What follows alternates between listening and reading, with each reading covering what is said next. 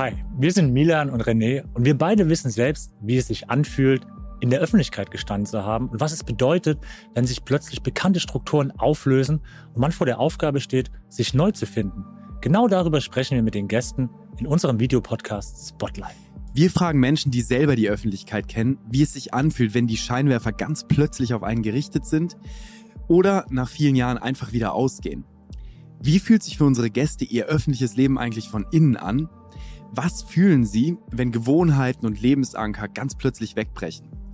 Wir fragen sie auch, was es aus ihrer Sicht braucht, damit der Übergang in eine neue Lebensphase gut gelingt und auch, wie man verhindert, abhängig von der eigenen öffentlichen Rolle zu werden. Und wenn du das spannend findest, dann ist dieser Videopodcast genau das Richtige für dich.